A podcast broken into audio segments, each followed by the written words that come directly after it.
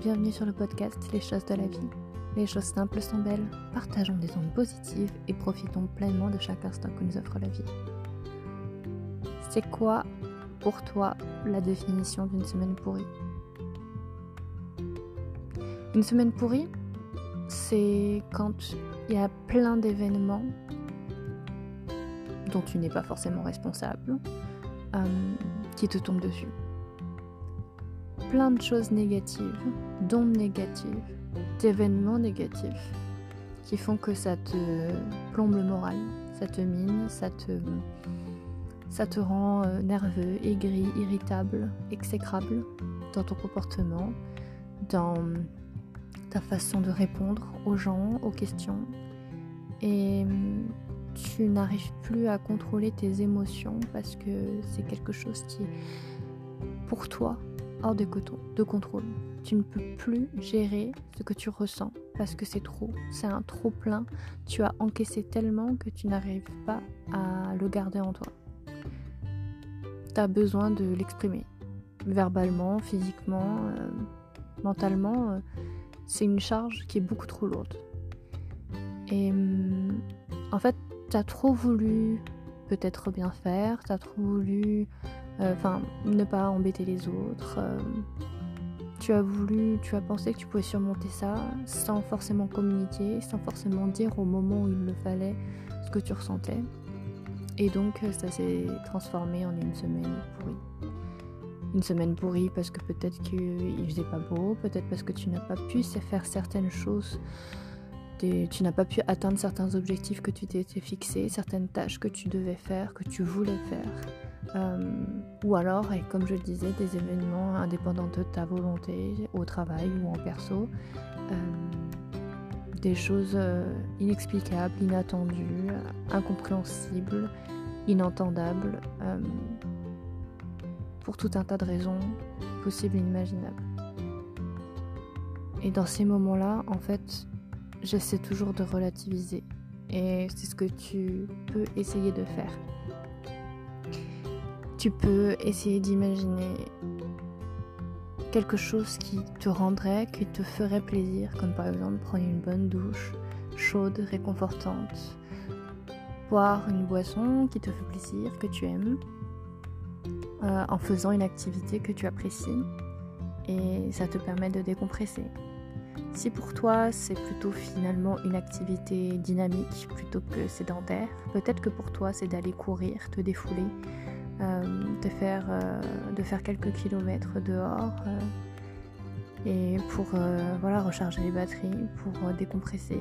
Et peut-être que c'est de sortir voir tes amis, peut-être que c'est d'aller danser toute la nuit sur la piste. Peut-être que c'est justement de faire du bowling, peut-être que c'est d'aller manger au resto, peut-être que c'est de te préparer un bon petit plat. Voilà, c'est fais ce que tu as envie de faire défoule-toi et passe à autre chose, pense à autre chose et hum, tout ira bien. Parce que demain est un autre jour, parce que tu as le week-end pour, euh, pour profiter de tes amis, de tes proches, de ta famille ou de ta solitude que tu préfères, euh, de ton amoureux ou de tes animaux, de tes bouquins, de tes projets, euh, de tes toiles que tu veux peindre. Et euh,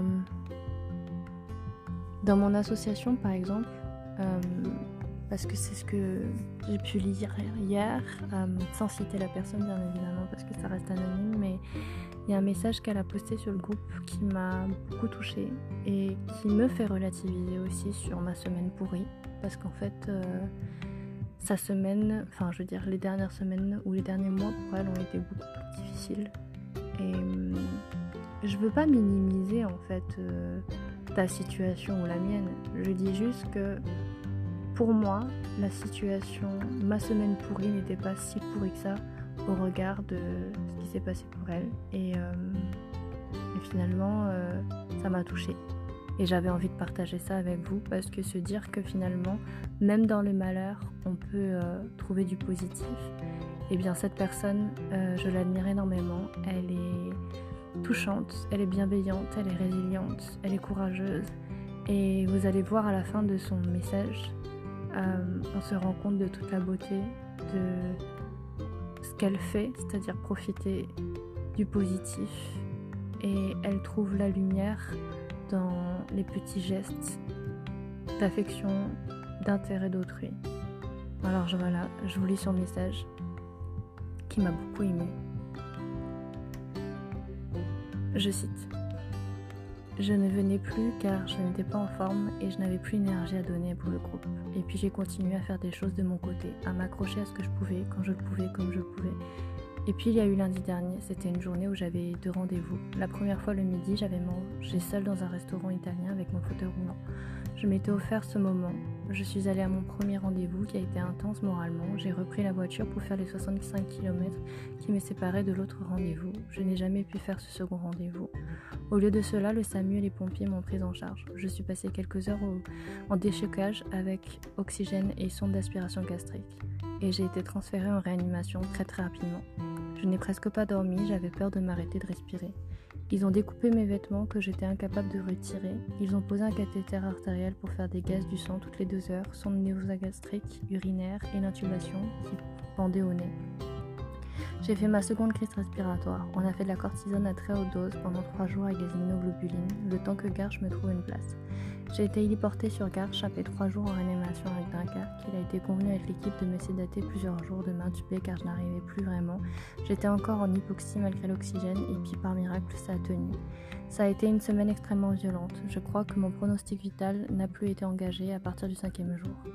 J'ai fait mon saut hier et je suis rentrée avec la consigne d'un repos absolu. Nous allions planifier des cures d'immunoglobuline toutes les quatre semaines ce que Garch ne fait quasiment pas, et sûrement ajouter le rituximab au Soliris qui lui fait tous les 10 jours chez moi.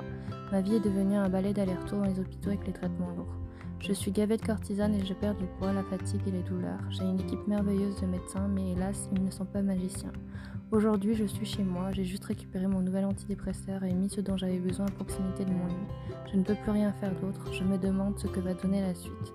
Je me demande pourquoi après avoir subi l'errance et la séronégativité, maintenant je dois subir la résistance au traitement et la sévérité de mes atteintes.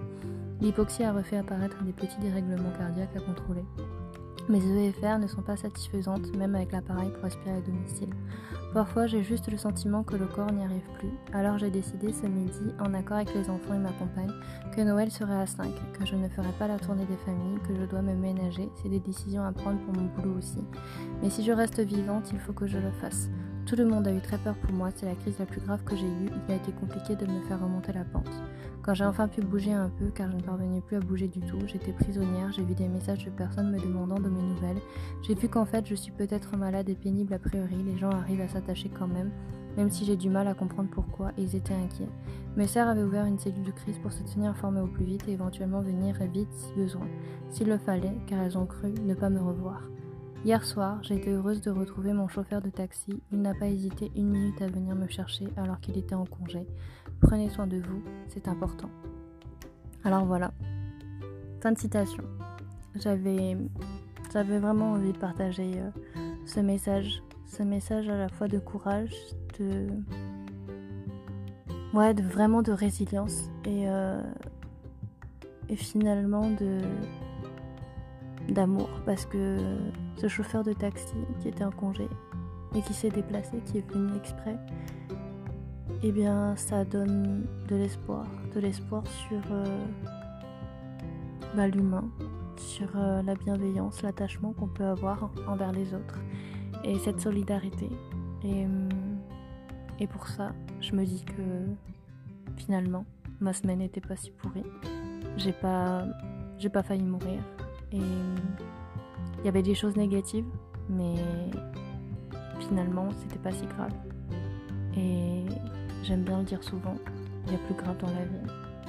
Le plus grave, c'est que la vie ne tienne fil.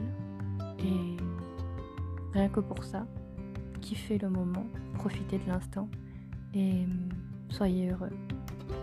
Donnez-vous les moyens d'être heureux Soyez plein de gratitude envers la vie, au fait d'être vivant, d'être pleinement vivant, pleinement conscient du fait de pouvoir être en bonne santé, de pouvoir être là de pouvoir profiter de vos proches et de pouvoir euh, faire tout ce que vous voulez parce que votre euh, imagination n'a pas de limite et que vous pouvez tenter de réaliser vos rêves. Alors je vous le dis, soyez fort, soyez courageux, vous pouvez y arriver. Je crois en vous, je crois en toi.